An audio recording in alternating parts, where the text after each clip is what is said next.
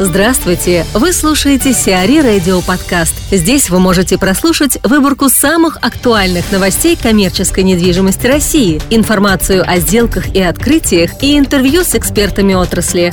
Чтобы прослушать полные выпуски программ, загрузите приложение Сиари Radio в Apple Store или на Google Play. Банк России приобрел здание в центре Петербурга. Единственным владельцем здания на площади Расстрелли-2 в центре Петербурга стал Банк России братьев Ковальчуков. Объект площадью 36 тысяч квадратных метров, а также участок на полтора гектара под ним, ранее принадлежал концерну «Алмаз Антей». Большую часть здания занимал входящий в концерн Российский институт радионавигации времени, который теперь переехал в новые помещения. Банк России до совершения сделки, условия которой участниками не раскрываются, арендовал часть площадей здания. На сегодняшний день около 5000 квадратных метров у банка арендует администрация Ленинградской области. Исходя из месячной арендной ставки, составляющей 700 рублей за один квадратный метр, эксперты рынка делают вывод, что здание не является объектом недвижимости высокого класса. Однако, отмечают эксперты, оно не входит в реестр памятников, а местоположение выглядит очень перспективным с точки зрения девелопмента.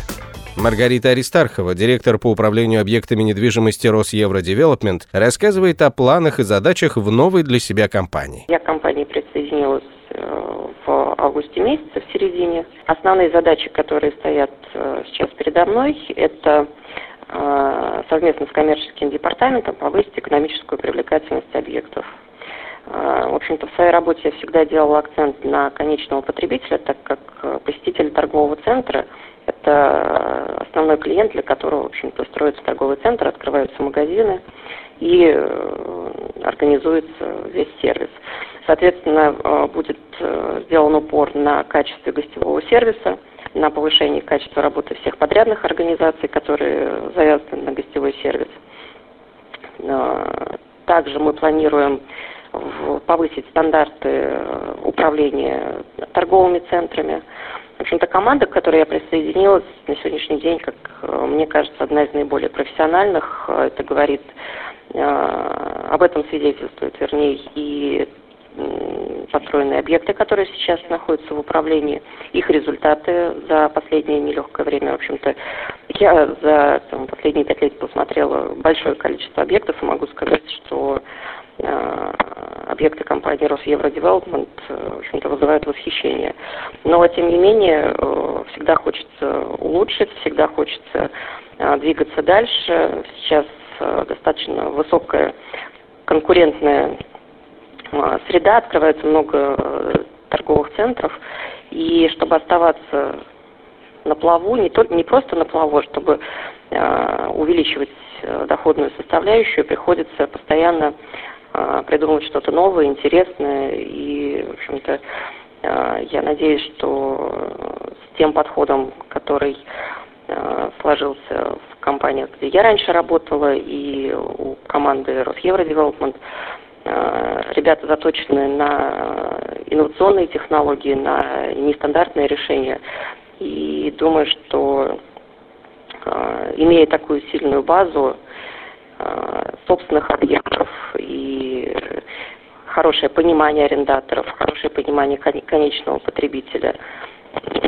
Мы отработаем высокие стандарты управления объектами, что нам позволит э, не только свои объекты улучшать постоянно, но и привлекать э, новые объекты в управление и, в общем-то, улучшать рынок коммерческой недвижимости в целом.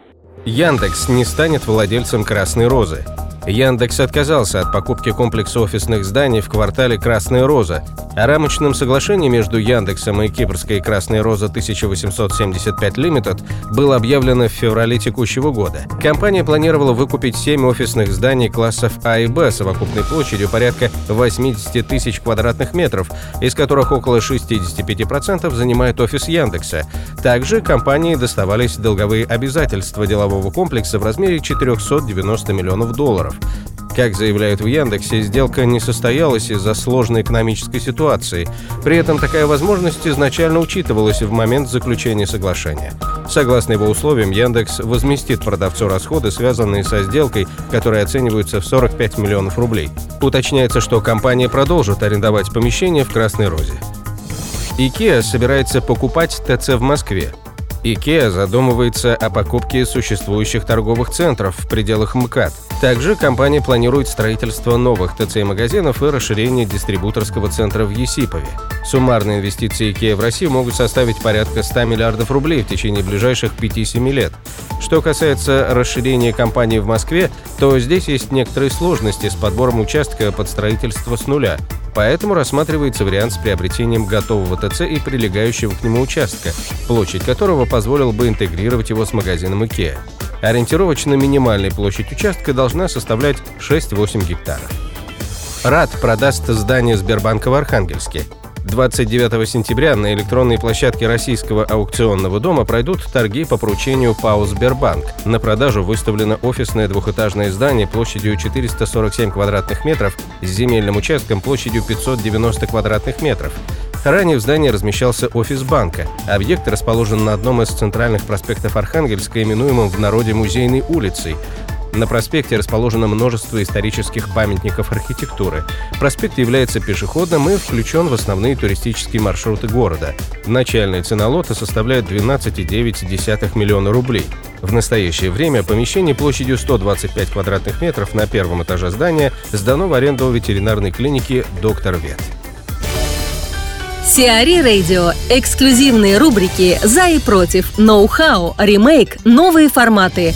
Слушайте в полных выпусках программ в приложении Сиари Radio. Приложение доступно в Apple Store и на Google Play. Более подробная информация на сайте siari.ru slash radio.